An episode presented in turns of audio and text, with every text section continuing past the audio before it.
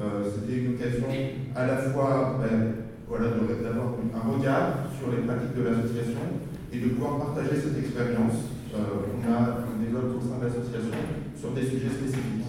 Et cette année, euh, on a eu envie, notamment les équipes de, de l'association ont eu envie de partager leurs expériences sur une thématique spécifique qui est celle de l'éducation bienveillante, qui va se décliner euh, dans les différentes activités. L'objet de la discussion d'aujourd'hui, ce sera de, partager un peu et d'échanger, de pouvoir discuter sur cette thématique spécifique. Donc merci à tous d'être là. Euh, on va avoir cette discussion et puis un petit moment euh, convivial juste après. Évidemment, tout le monde est invité pour poursuivre la discussion qu'on espère avoir initiée dans le cadre des, des, interventions et des présentations qui seront faites avant. Et je vais passer la parole à Lydie pour compléter cette petite alors, à toutes et à tous. Je, crois que Henri euh, a tout dit. Euh, donc, je ne vais pas beaucoup compléter. Je vais juste vous dire qu'effectivement, c'est un rendez-vous qu'on aimerait euh, voir régulier, parce qu'il nous semble que ces petits temps de réflexion entre nous et avec vous, les parents, vous, les bénévoles, qui êtes les premiers partenaires de, l'association, mais aussi les autres partenaires l'école euh, avec euh, Stéphane, qui nous fait plaisir de représenter Rennes Plus, euh, Estelle, la salle Saint-Benoît, notre délégué du préfet qui vient d'arriver, la réussite éducative, voilà.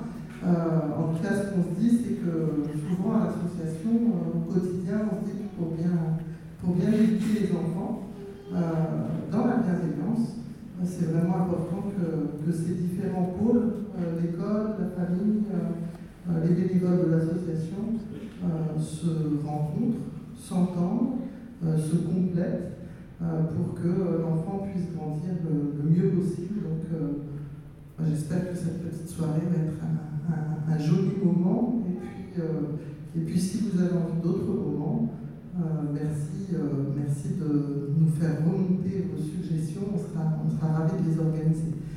j'espère que vous avez laissé vos coordonnées à l'entrée. Si vous ne l'avez pas fait à l'aller, vous pouvez le faire au retour, parce qu'on a l'intention euh, de faire des actes de cette soirée, c'est-à-dire que la soirée est enregistrée, et ce qui permettra de faire un écrit qu'on pourra vous, transmettre et conserver de, ce qu'on va pouvoir échanger ce soir. Voilà, je vous souhaite un, très joli moment et puis restez jusqu'au bout parce que la table ouverte nous a préparé un bon buffet donc ça, ça, vaut la peine et il y aura d'autres petits échanges autour de ce buffet dans quelques, voilà, une, bonne heure. Donc euh, je vais passer le micro à Elisabeth qui va se présenter. Bonsoir à tous. Alors je m'appelle Elisabeth Piquet. Euh, c'est moi qui vais avoir la, la lourde tâche d'animer cette soirée. Et soirée, elle va être composée de deux tables rondes. Une table ronde qui va parler de l'éducation bienveillante dans le cadre de l'accompagnement à la scolarité de l'association. Et une deuxième table ronde qui va parler du sujet, mais appliqué à, au foot. A priori, on, va nous expliquer qu'elle est bien parce que le foot et l'éducation bienveillante, ça peut paraître un peu éloigné a priori, mais on va comprendre que non. Et puis, euh, à côté de ces tables rondes, il y aura des témoignages que je vous présenterai un peu plus tard. Alors pour commencer, on va essayer de se mettre euh, dans l'oreille un petit peu ce que ça veut dire l'éducation bienveillante, parce que moi, quand on m'a dit est-ce que tu veux pas animer cette soirée sur l'éducation bienveillante, j'ai cherché sur internet ce que c'était. Mais c'est mieux qu'on nous l'explique de vive voix. Et pour ça, je vais accueillir Juliette Baillère, euh, si elle veut bien nous, rejoindre, qui est directrice d'école à Paris, qui a été directrice d'école à la Goutte d'Or, qui est partenaire de l'association, qui est régulièrement sollicitée par l'outil, à qui elle écrit jamais non, elle s'est dit. Et cette fois-ci, encore une fois, elle a dit oui. voilà. Donc je vais, vous accompagner près du pupitre pour que vous puissiez nous expliquer cette éducation bienveillante.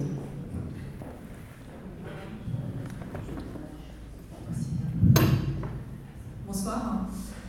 Donc euh, effectivement, j'ai toujours du mal à dire non à Lydie. Euh, c'est très très bien prendre, c'est un vrai détachement quand elle a fait la chaque fois. Donc euh, quand elle a fait cette commande sur l'éducation bienveillante, qu'on appelle aussi éducation positive, ma première réaction, ça a été de dire éducation bienveillante dans la mesure où je me suis posé la question est-ce qu'on peut envisager une éducation malveillante ou une éducation négative? Donc ça, ça a été ma première réaction. Moi, j'ai tendance à parler plutôt d'éducation positive parce que je trouve que le mot bienveillance, on l'a énormément entendu, il a été beaucoup galvaudé, il a beaucoup été euh, euh, vulgarisé et souvent avec une certaine condescendance. Donc c'est un mot qui maintenant me gêne toujours un petit peu. Donc ça, si vous voulez bien, je parlerai plutôt d'éducation positive, qui pour moi est un terme qui va euh, élargir davantage le, champ du possible. Donc ensuite, j'ai regardé, j'ai découvert mon dictionnaire et j'ai regardé qu'est-ce qu'on donnait dans le dictionnaire comme définition de l'éducation, et puis bienveillante ou positive. Alors dans le dictionnaire pour éducation, j'ai trouvé que c'était la conduite, la formation de l'enfant ou de l'adulte. Et quand on rajoute bienveillante ou positive, on indique que c'est éduquer avec un esprit d'ouverture qui permet de voir les opportunités d'apprentissage ainsi que les difficultés ou les erreurs. Donc c'est un bon point de départ déjà pour euh, alimenter notre, euh, notre réflexion. Et ensuite, je suis allée voir plutôt du côté de la recherche. Et là, on s'aperçoit que l'éducation euh, positive ou bienveillante, elle n'est pas vue de rien, c'est en fait une des branches de la psychologie positive. Et la, psychologie positive, c'est une discipline qui étudie le, bien-être et va réfléchir comment développer ce bien-être aussi bien dans les milieux scolaires que dans les milieux universitaires. La psychologie positive, dans leurs travaux de recherche, ça nous a permis euh, de développer un, regard nouveau sur, euh, euh, sur cette forme d'éducation et puis surtout de mettre en place, de développer des outils qui vont permettre d'agir sur ce bien-être. Pour les enfants comme pour les adultes, puisque quand on parle d'éducation, c'est aussi bien enfants qu'adultes, même si on pense tous davantage aux enfants ici, ça va être, ce bien-être, ça va être la clé de l'épanouissement et donc de la réussite. On peut construire euh, une éducation sur des bases solides. Si on ne va pas faire apprendre à un enfant de force, on ne va pas euh, lui permettre de, progresser si on l'humilie. On ne va pas lui permettre de comprendre si on brutalise cet enfant. Et au contraire, on a tous constaté qu'un enfant heureux, un enfant épanoui, qui se sent bien dans son cadre de vie, va être disponible pour apprendre, pour progresser, pour comprendre ce qu'on veut lui expliquer et donc pour mieux grandir. Et à partir du moment où il se sent mieux, il va pouvoir être dans une position de réussite. L'objectif donc de, cette éducation euh, positive ou cette éducation bienveillante, ça va être former, de former des individus qui sont épanouis. C'est vraiment déjà la première idée à, retenir. Cette forme d'éducation va encourager chez les enfants le développement des compétences sociales. Dans un esprit qui est aussi le deuxième terme à retenir absolument, dans un esprit de respect mutuel. Le respect mutuel, c'est vraiment le cœur de cette éducation bienveillante ou positive.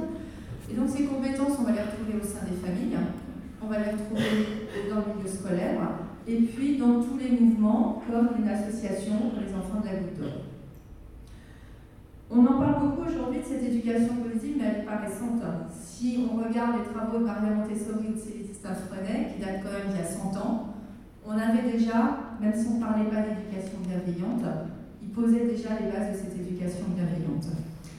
Euh, Célestin Freinet, si vous êtes un peu intéressé, vous avez entendu parler euh, des classes coopératives ou Montessori avec la discipline positive. Ce sont des méthodes qui sont permissives ni punitives.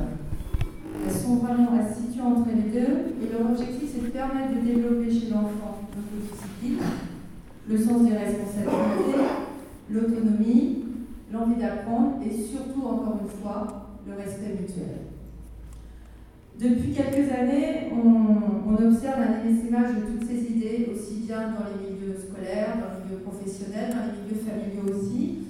Euh, la recherche du bien-être encourage à la pratique de la méditation, la relaxation, la sophrologie, du yoga, euh, y compris dans le milieu scolaire où on a vu apparaître ces disciplines qui étaient complètement absentes encore il y a une dizaine d'années. On compte plus le nombre de publications euh, consacrées au bien-être. Si vous allez dans n'importe quelle librairie ou euh, à la FNAC, par exemple, le nombre de publications à destination des familles sur le bien-être est innombrable. vu aussi apparaître des coachs, des coachs de bien-être pour les enfants comme pour les adultes. Euh, on parle aussi par exemple de communication non violente. Tout ça pour vous dire que euh, si on regarde, si on est un petit peu attentif, dans la société aujourd'hui, cette notion de bien-être, elle est partout. En venant ici, j'ai vu une affiche sur la Bribus, c'est une publicité pour Academia. Vous savez, l'entreprise a un cours particulier. Il y avait une grande photo d'une jeune fille en noir et blanc, une jeune fille qui a 13-14 ans. Et euh, le slogan, c'était euh, euh, pour lui apprendre à, prendre confiance en elle, apprendre à avoir confiance en elle, cela fait partie de nos devoirs. Et je me suis dit, tiens, eux aussi, ils parlent finalement d'éducation bien. Et donc l'école, parce que je vais vous parler aussi un petit peu d'école, très réactive au changement. Petit à petit, on l'a vu évoluer. Les premiers signes, on les a vus, euh, comme toujours, dans des écoles d'éducation prioritaire, qui se sont saisies de ces méthodes, puisque ce sont les équipes en général les plus à la pointe et les plus en recherche. Donc pour nous adultes, l'enjeu, euh, ça va être d'accompagner nos enfants, les élèves, dans la réalisation de leur plein potentiel, et puis de les aider à s'épanouir tout en prenant garde à ne pas tomber dans les travers de l'enfant roi. Donc quelques exemples pour illustrer le propos. Euh, on sait que l'expérimentation, les erreurs, elles sont importantes pour apprendre. En revanche, un enfant livré à lui-même, il n'apprendra jamais de ses erreurs. Il faut qu'il y ait un retour. Il faut qu'il ait besoin d'analyse de l'adulte qui va l'aider à comprendre pourquoi est-ce que ça n'a pas marché, pourquoi il s'est trompé. Et là, l'adulte doit l'accompagner sur ce chemin. Ça, ça fait partie de l'éducation bienveillante.